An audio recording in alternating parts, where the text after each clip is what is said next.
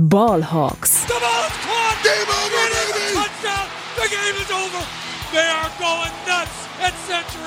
Hey und herzlich willkommen zum offiziellen Podcast der German Seahawkers. Heute mit Max und Simon. Einen wunderschönen guten Tag und herzlich willkommen zu einer weiteren Folge Ballhawks, dem offiziellen Podcast der German Seahawkers. Mein Name ist Max Brending und an meiner Seite ist heute wieder der Simon Kell. Hallo zusammen. Und wir haben erneut die große Freude, eine Doppelfolge aufzunehmen, die wieder eine Niederlage der Seahawks beinhaltet und die Vorschau auf ein Spiel, in das die Seahawks eigentlich als Favorit gehen, bei dem wir beide aber mittlerweile auch absolut nicht mehr sicher sind, ähm, ob das gerechtfertigt ist. Ich glaube, so kann man es ganz gut zusammenfassen. Und ja, bevor wir hier in die Schwarzmalerei abdriften und ähm, davor noch ein bisschen die Review auf das Spiel gegen die Bears geben, kommen natürlich wie immer kurz und kompakt unsere Seahawks News. Frisch aus dem Lockerroom unsere Seahawks News. Und hier wollen wir einmal kurz in eigener Sache ankündigen, dass die ja, äh, Taktung des Podcasts wie letzte Woche und diese Woche, also einmal pro Woche, vermutlich jetzt auch eher wieder ähm, Regel als Ausnahme wird, dadurch, dass die Seahawks ja jetzt auch nur noch ein Spiel nach dieser Woche haben. Also jetzt geht's gegen die Lions und danach noch einmal gegen die Cardinals. Die Saison ist halt gelaufen. Die Seahawks können sich nicht mehr für die Playoffs qualifizieren. Und sobald die Seahawks ausgeschieden sind, sprich die Playoffs beginnen, ähm, bleibt, glaube ich, sowieso relativ wenig zu sagen, bis wir dann anfangen, so ein bisschen die Saison ähm, ja, Revue passieren zu lassen. Von daher ähm, stellt euch schon mal darauf ein, dass es bei uns jetzt ein bisschen weniger wird.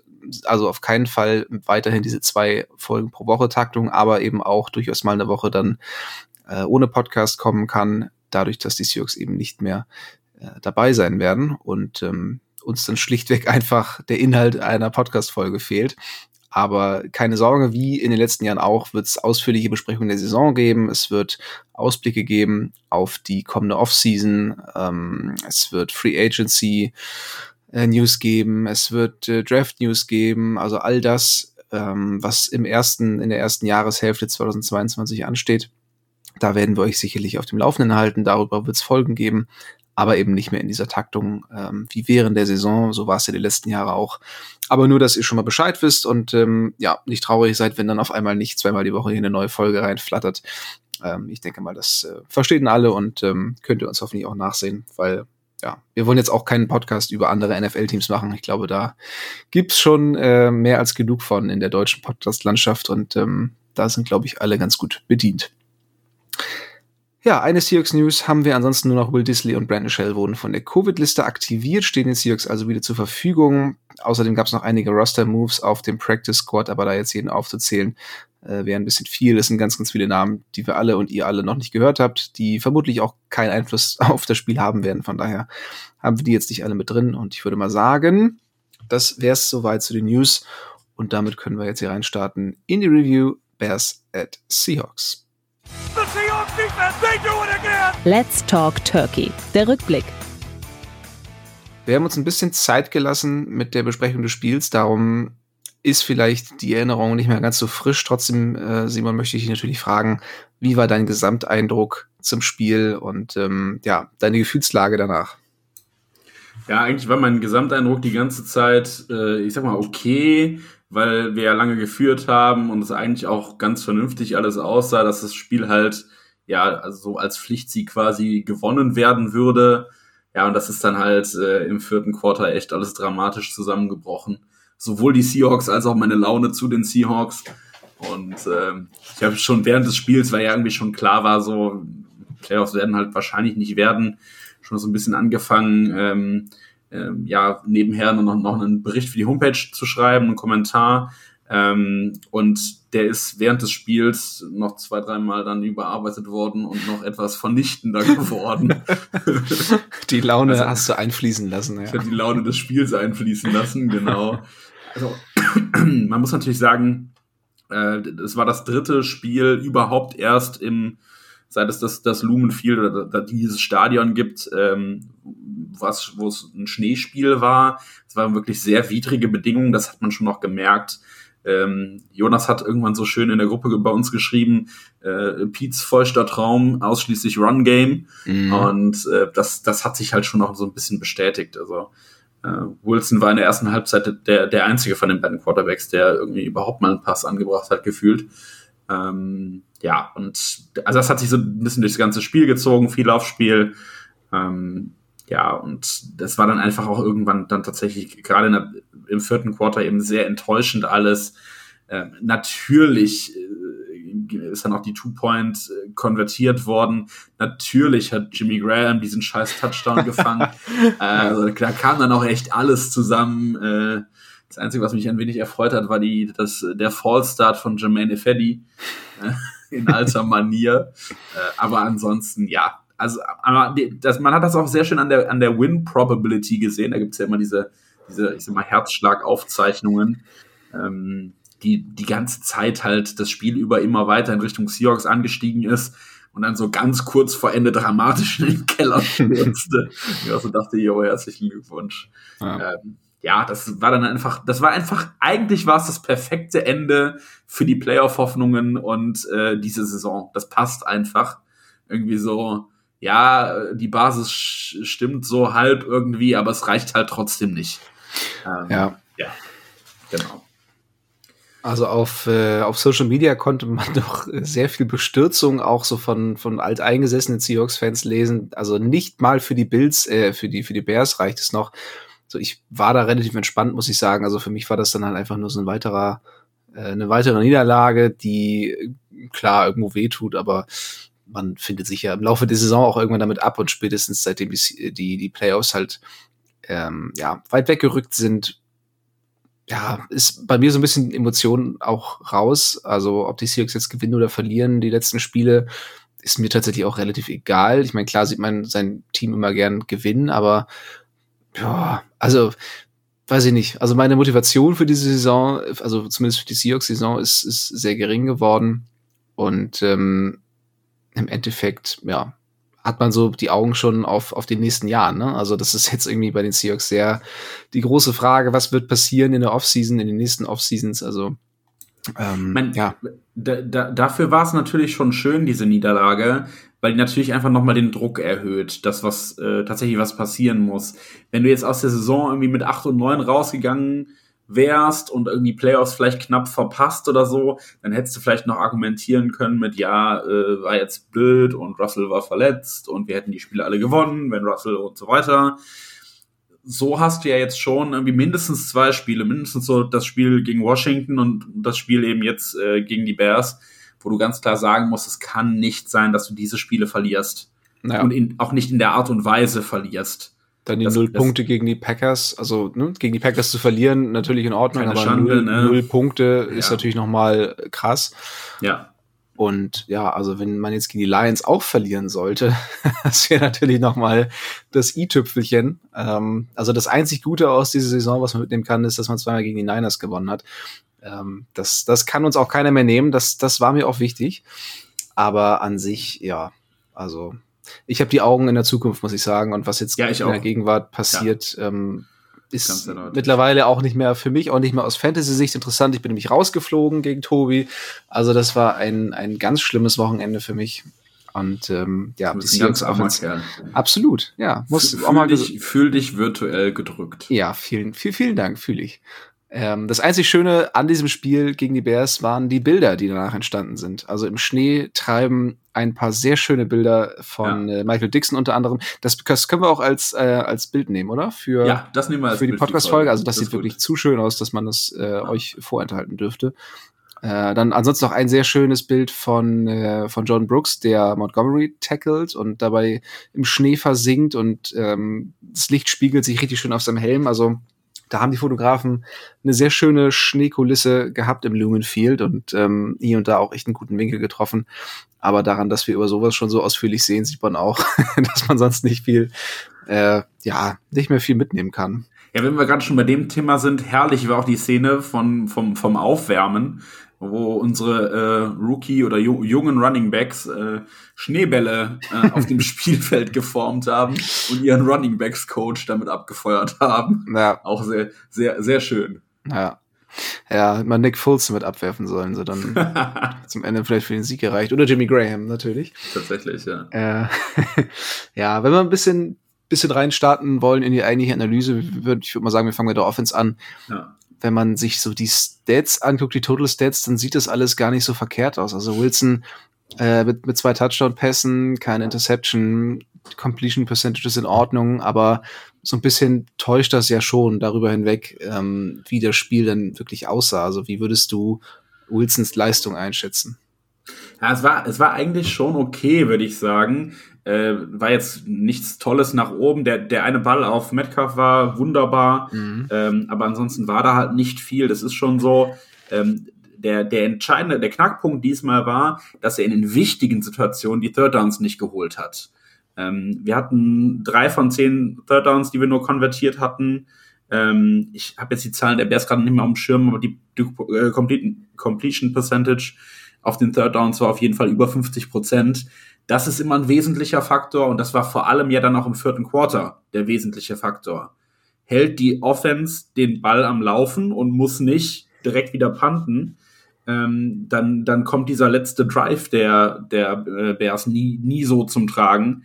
Ähm, das waren, glaube ich, die, die wesentlichen wichtigen Situationen. Gut, verkicktes Field Goal ist natürlich auch immer noch ein Punkt, aber eigentlich war Wilsons Leistung in Ordnung.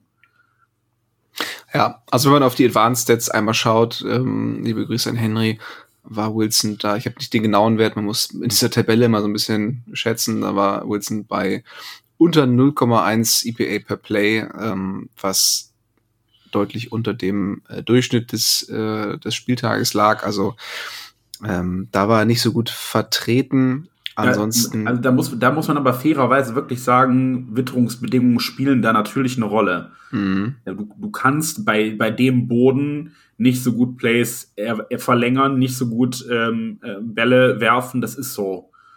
Wobei Wilson ja, also dafür, dass es äh, scheinbar hat er nur was gegen, gegen Regen. Äh, Schnee scheint ihm dann doch etwas mehr zu liegen. Weil er, glaube ich, äh, ich glaube, er hatte immer Probleme damit, wenn, wenn das Wetter schlecht war. Also das war nie so sein, sein Spiel. Er braucht erst so, so einen schönen Wetter-Quarterback, kann man, kann man fast schon sagen. Also wenn das Wetter stimmt, dann spielt er meist auch besser. Aber im Schneetreiben, ja, ist es natürlich auch ein bisschen schwieriger, das stimmt.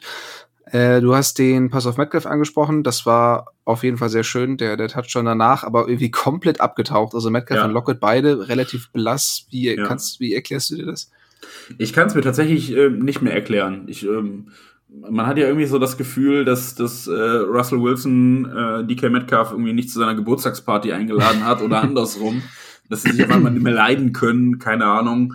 Es ist irgendwie ganz, ganz seltsam. Also es ist auch da so der Gesamteindruck der Saison, dass halt einfach die, die Sachen, die vorher gut zusammengepasst haben, gerade in der letzten Saison, wo die Offense ja lange auch gut funktioniert hat, mit ganz vielen äh, individuellen ähm, ja, Top-Stats, die wir so in der Franchise-Geschichte nie hatten, also Rekorden auch, ähm, das passt halt alles diese Saison dann eben nicht.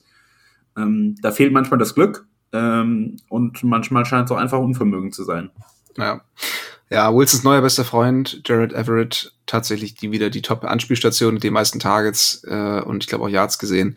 Also der ähm, ja, kommt in den letzten Wochen immer mal wieder äh, zu, zu, zum Tragen und ähm, ja, ist als kurze Anspielstation verfügbar, das, was wir auch lange gefordert haben. Also zumindest das scheint zu funktionieren. Die Fumbles hat er auch eingestellt. Also Everett ähm, zum Ende der Saison doch nochmal ein Faktor häufig äh, zu dem von mir prognostizierten Breakout mit 750 Receiving Yards wird es wohl nicht reichen. Aber immerhin knapp. momentan, Ganz ja, knapp. Du, ausgeschlossen ist es nicht. Also es sind noch zwei Spiele, ihm fehlen, glaube ich, so um die 300 Yards. Ähm, ja, eh unwahrscheinlich. Eh unwahrscheinlich, äh, ja. ähm, ja, Laufspiel sah gut aus, oder? Ja, mit einem, mit einem starken Spiel. Ähm, lag es auch an den an der an der Witterung, dass man, wobei 17 Carries ist jetzt auch nicht ganz so viel. Ähm, nee, also war die war die Run Defense der, der Bears irgendwie so schlecht oder war Penny wirklich gut in dem, was er da getan hat? Also was was mich so ein bisschen irritiert hat, ist, dass er auf einmal die Lanes gefunden hat. Mhm. Das war ja immer so eines der Hauptprobleme, ne? dass er dass er offensichtlich an den Gaps vorbeigelaufen ist, die die für ihn frei waren. Ähm, und das konnte man im ersten Quarter, glaube ich, direkt ähm, bei einem Lauf super schön sehen, wie er genau die Lücke hinter, ich weiß nicht genau mehr, wer es war. Also, aber wirklich so hinter einem Lineman, der vor ihm durchgeflügt ist, quasi einfach hinterhergerannt mhm. ist, wo du gesehen hast, ja, genau so war das Play designed. 25 Yards, geil. Ja. Genauso muss laufen, ne? Ähm, das, also das scheint, äh, war ja auch vor zwei Wochen schon so, dass das ähm, deutlich besser war und das war eben jetzt am Wochenende auch wieder so. Ähm, von daher, ja. Er hat jetzt auch einfach das Glück, dass er wirklich mal in der Saison größtenteils unverletzt durchgekommen ist und ähm, natürlich auch das Glück gehabt hat, in Anführungsstrichen, dass Alex Collins jetzt Corona ausgefallen ist, Chris Carson jetzt auch schon ähm, die halbe Saison weg war. Ähm, ja, also es bot sich ein, einfach für ihn dann jetzt auch an. Aber er hat seine Chance dann auch genutzt. Ja, ja, also Carson ja eigentlich schon gefühlt von Anfang an irgendwie nicht dabei gewesen genau, und ja. ähm, Collins hat er jetzt verdrängt schon, würde ich, also klar, der war raus, aber ich glaube, er wäre mittlerweile ja auch wieder fit und Penny, ähm, aber trotzdem die klare Eins, also also Penny macht kein Vertragsjahr, also ne, hat keinen Vertragsjahrschub, sondern eher so so das letzte Viertel Vertragsjahr. Also das nutzt er jetzt und ähm, ich würde es auch nicht ausschließen, dass man mit ihm dann doch nochmal verlängert zu hoffentlich sehr günstigen Konditionen. Aber ja, er versucht auf jeden Fall, sich noch äh, zu empfehlen und ähm, das gelingt ihm auch ganz gut. 17 Carries für 135 Yards und einen Touchdown, da kann man auf jeden Fall nicht meckern. Gereicht ich bin, mir sehr sicher, ich bin mir sehr sicher, dass er auf, auf einem Roster landen wird am Anfang. Ob er die Cuts überlebt, weiß ich nicht genau. Ja. Aber ja. da bin ich mir schon ziemlich sicher. Ja. Also wenn ein Team einen günstigen Running Back sucht, dann heißt es erstmal zu Penny. So, oh ähm, oh die, die, Offensive Line äh, insgesamt auch recht solide. Also äh, Run-Blocking hast du schon so ein bisschen angesprochen, hat gut funktioniert. Die, die Lanes, die Penny hat finden müssen, waren auf jeden Fall da und wurden gut freigeblockt. Auch Pass Protection hat ähm, doch relativ gut funktioniert, auf jeden Fall besser als gegen die Rams. Ähm, warst du auch zufrieden mit der O-Line? Ja, definitiv. Ähm, hat mir eigentlich ganz gut gefallen, der Auftritt. Muss natürlich auch sagen, dass auf der anderen Seite jetzt keine besonders gute äh, ähm, Pass-Rush-Defense irgendwie stand. Ähm, also jetzt kein, kein riesiger Gegner in dem Sinne. Ähm, der einzige, der durchgekommen ist, war, hilf mir, ich komme gar nicht auf den Namen. Robert Quinn, glaube ich, ne? Robert Quinn, ganz genau, was wir auch schon in der Preview tatsächlich angesprochen hatten. Naja. Ähm, ja, aber sonst sah das schon ganz vernünftig aus. Ähm, Russell hatte schon in den wesentlichen Momenten dann noch Zeit. Nie so viel Zeit, wie er dann gebraucht hat. Das lag aber auch eher daran, dass er halt die Zeit gebraucht hat. Mhm. dann waren es fünf, sechs Sekunden teilweise und das kannst du einfach keiner O-Line zumuten, äh, dass sie ähm, die, die Pass-Rusher so lange im Schach halten muss. Das, das funktioniert irgendwann nicht mehr. Da muss der Ball einfach schneller entweder weg oder ähm, ans Ziel kommen. Ja. Ja, auf der anderen Seite des Balles ähm, in der Defense sah es zum Teil auch ganz okay aus. Also der Pass Rush war sehr aktiv, Green und Dunlap hier wieder gut, äh, gut durchgekommen, wie schon in den letzten Spielen. Meinst du, da ist jetzt so eine gewisse Trendwende, zugegebenermaßen recht spät in der Saison, aber ähm, glaubst du, das ist jetzt diese, diese Trendwende oder hatten die, die äh, Verteidiger einfach ein bisschen Glück mit schwachen Offensive Lines? Nee, ich glaube tatsächlich, dass das äh, ein, ein, gutes Stück weit Trendwende ist, zumal es sich ja auch an einzelnen Spielern festmacht. Ne? Carlos Dunlap ist jetzt mal das prominenteste Beispiel da, der gerade jetzt in den letzten drei Spielen jetzt richtig abgeliefert hat und all das eigentlich vergessen gemacht hat, was ähm, zu Anfang der Saison nicht so gut lief. Und ähm, Jonas hat das tatsächlich auch bei uns in der Gruppe, glaube ich, nochmal geschrieben. Das ist halt das, was man dann auch merkt, wenn man die Spieler dann auch richtig einsetzt. Ne? Und äh, dann ist er gerade zu Beginn der Saison super häufig auch in Coverage gedroppt und mir so dachte, nein, das ist ein Pass-Rusher. Ja. Jetzt lass den Blödsinn. War auch immer so geil, wenn er dann Majova hinten im, im, im, äh, in Coverage gesehen hat. Und ich so dachte, was ist denn mhm. falsch mit euch? So Elton Robinson, glaube ich, sogar mal. Ja, Elton Robinson, genau, der auch noch ja. deutlich fetter ist, ne? was ist das für ein Schwachsinn?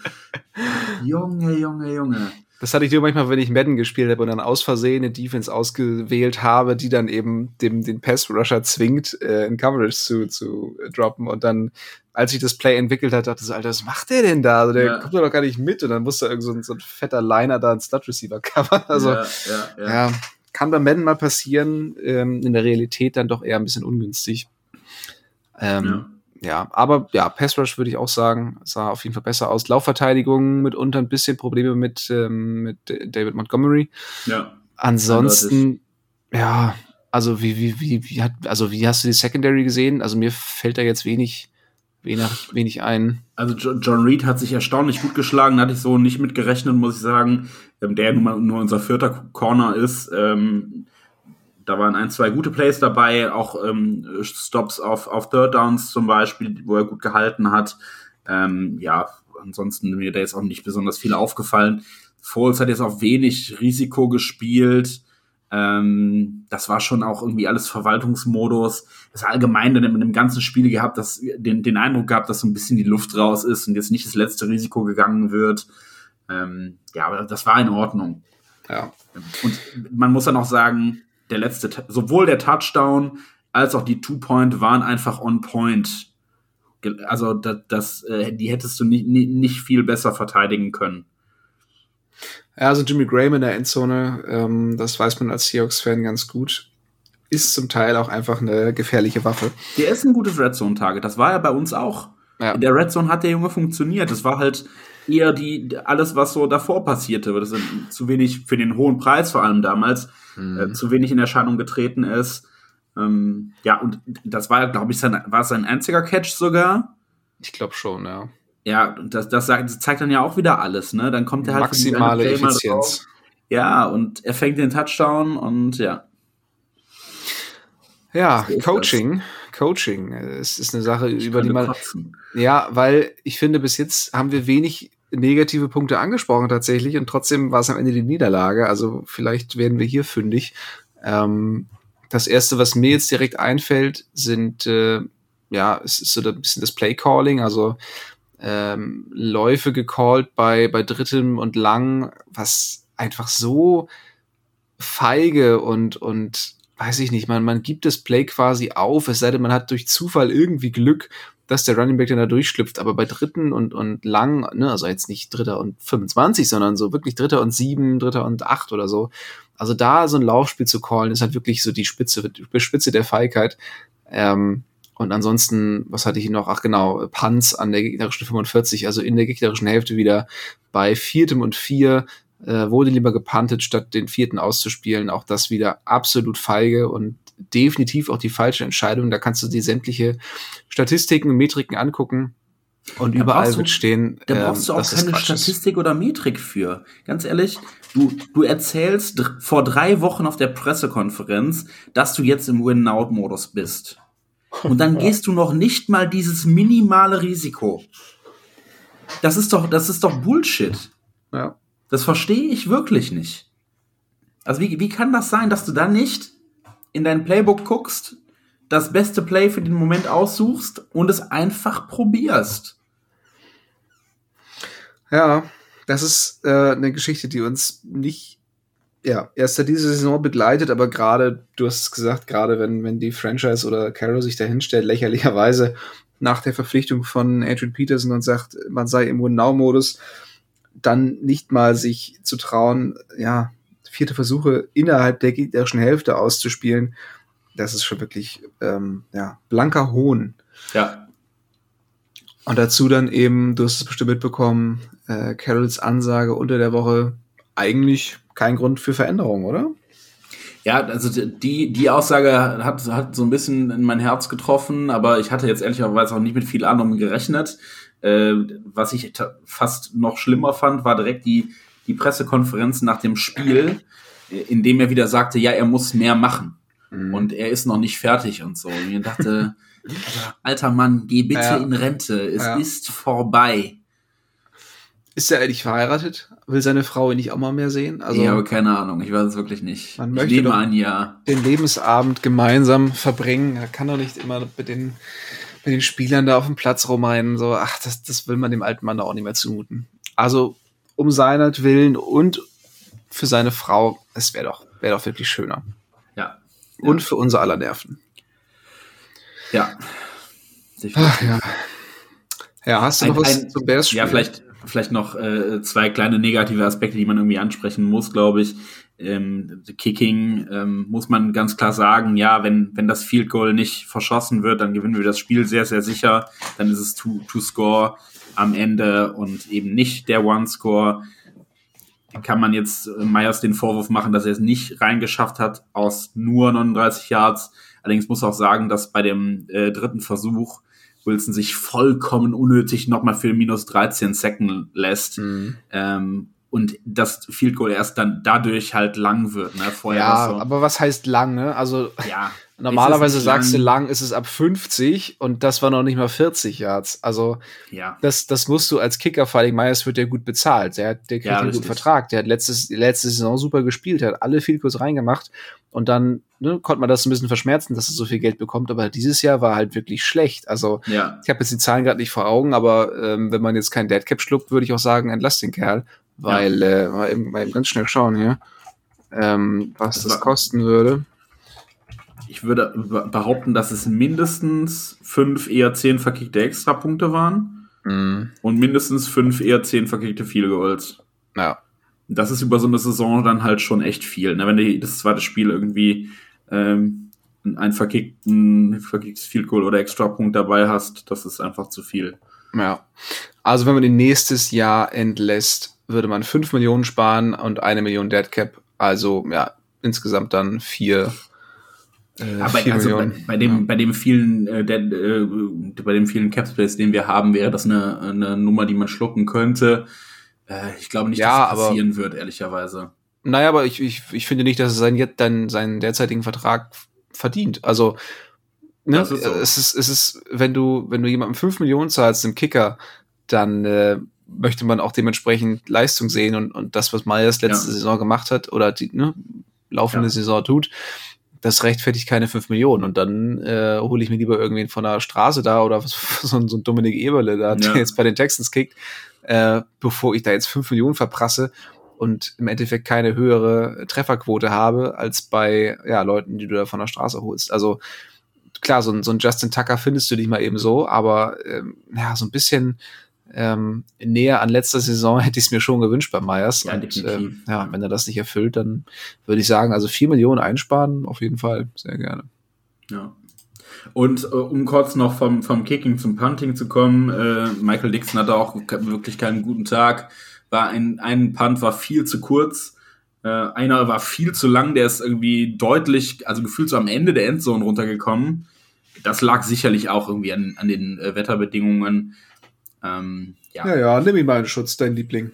Ja, ich habe hab ein Trikot von ihm, kann ich äh, offen, öffentlich zugeben. Ich bin ein totaler Fan. Äh, ähm, ja, nee, aber der hat ja auch die ganze Saison fabulo, äh, fabulös abgeliefert. Von daher ja. sei ihm dann ein, ein etwas schwächeres Spiel gestattet. Ja, also ich werde jetzt auch nicht damit anfangen, einen Panther zu kritisieren, es sei denn, der ballert die Dinger jetzt nur noch irgendwie, keine Ahnung, an der 30 ins Aus. Also das ist, ähm, ja, das macht er wirklich gut und ähm, da kann man sich, glaube ich, auf die Saison gesehen sehr glücklich schätzen, ihn zu haben.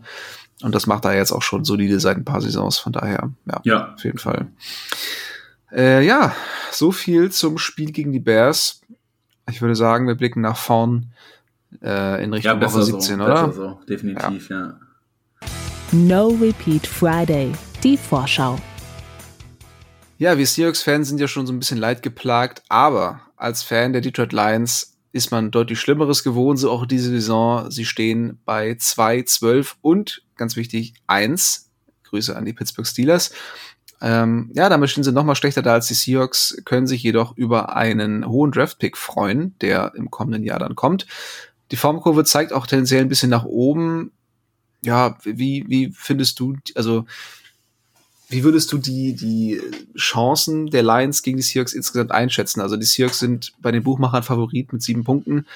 Hältst du das für realistisch oder würdest du den Lions vor allen Dingen in Bezug auf die letzten Spiele des Seahawks eine höhere Chance äh, zurechnen? Ah, ich weiß nicht, ob die, also die sieben Punkte sind wahrscheinlich schon realistisch, so auf dem Papier. Ähm, aber wir haben halt auch bei den Bears vorher gedacht, dass wir irgendwie die besseren Siegchancen haben und haben wir ja über das Spiel dann durchaus auch gezeigt, dass wir sie haben, haben wir es halt trotzdem verkackt und das ist halt so ein bisschen der Punkt, ne?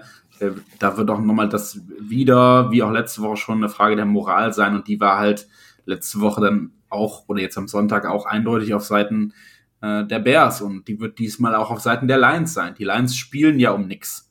Also für die geht's definitiv um nix. Ähm, die werden eh einen hohen Draft-Pick bekommen und da ist es wahrscheinlich auch nie, aufgrund der, der Spieler, die da im Draft so zur Verfügung stehen, vermutlich nächstes Jahr, vermutlich oder nie, nicht so wichtig, ob es jetzt Top 1, 2 oder 3 Pick ist.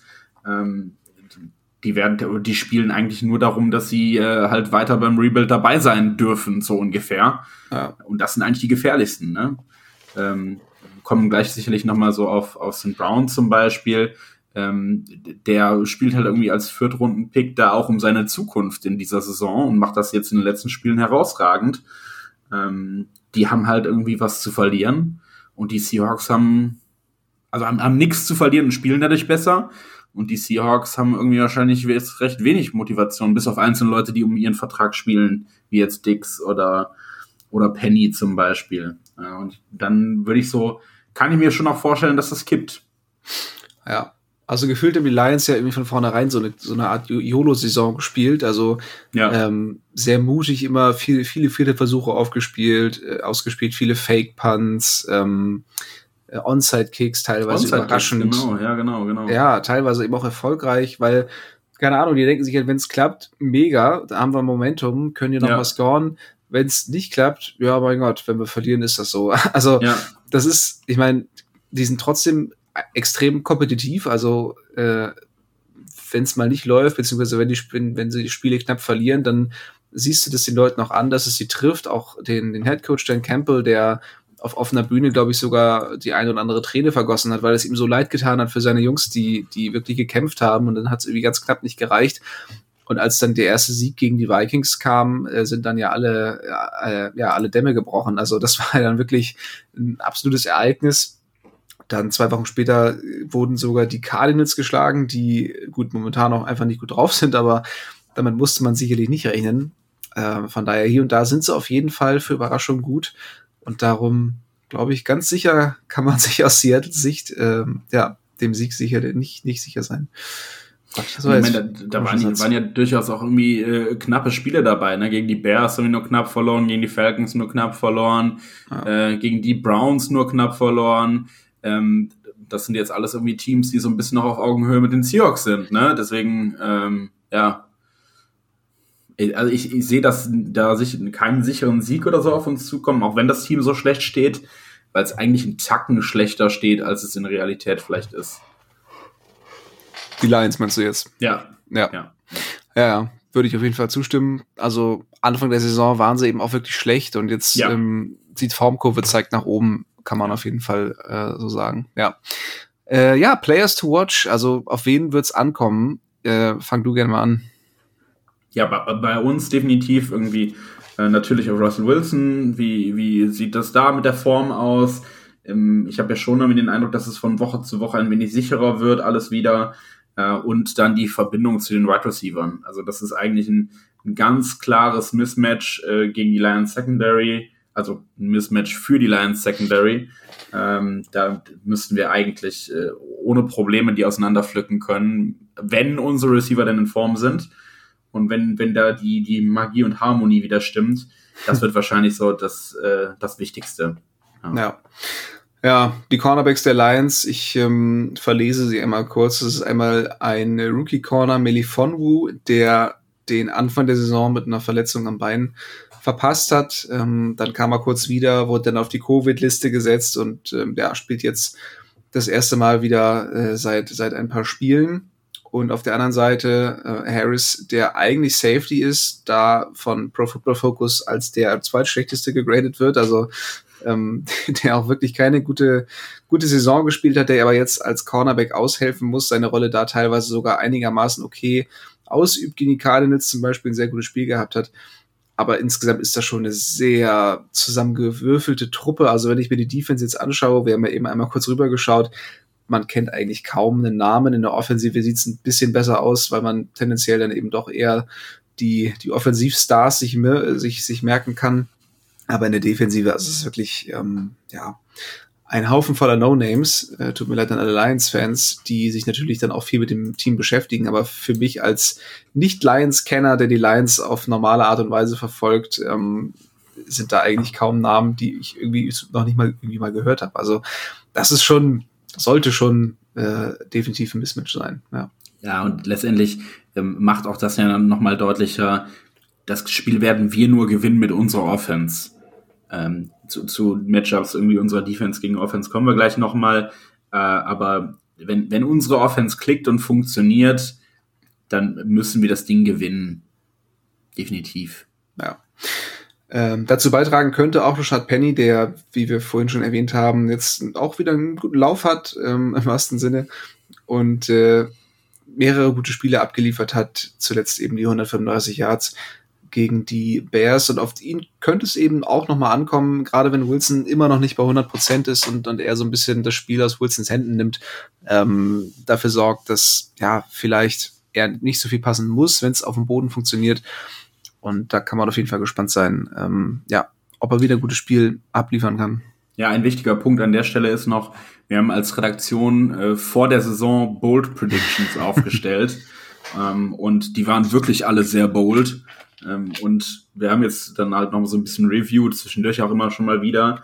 Und es gibt tatsächlich eigentlich nur noch eine von diesen, von diesen Bold Predictions, die noch im Rennen ist. Everett, und das, ne? äh, Everett? Ja, de deine Everett mhm. theoretisch noch, aber. 750 Yards, easy. Die eine, die eine, die aus meiner Sicht noch etwas wahrscheinlicher ist, ist äh, die von unserem Präsidenten Lukas Spieß, der nämlich äh, vorhergesagt hat, dass Rashad Penny durch die Decke gehen wird und 500 Yards am Boden erringen wird. Ah. Und er ist schon jetzt bei 320 war es, 330 sowas mhm. seit dem letzten Spiel. Also wenn er jetzt noch mal zwei so Spiele wie ähm, äh, diese Woche jetzt abliefert, dann ja, du, gegen die Cardinals, Yards. gegen die Cardinals kann jeder laufen. Also da haben auch die Lions ja. hier über 100 Yards gemacht. Ähm, von daher ausschließen würde ich es nicht. Ähm, naja, auf der anderen Seite haben wir auch einen, einen Running Back, der eventuell zurückkommen könnte, die Andrew Swift der die letzten Spiele verpasst hat. Vielen Dank an der Stelle, du Sack für mein Fantasy-Team. äh, sollte jetzt eventuell wieder dabei sein. Auf jeden Fall wieder fit ist Jamal Williams.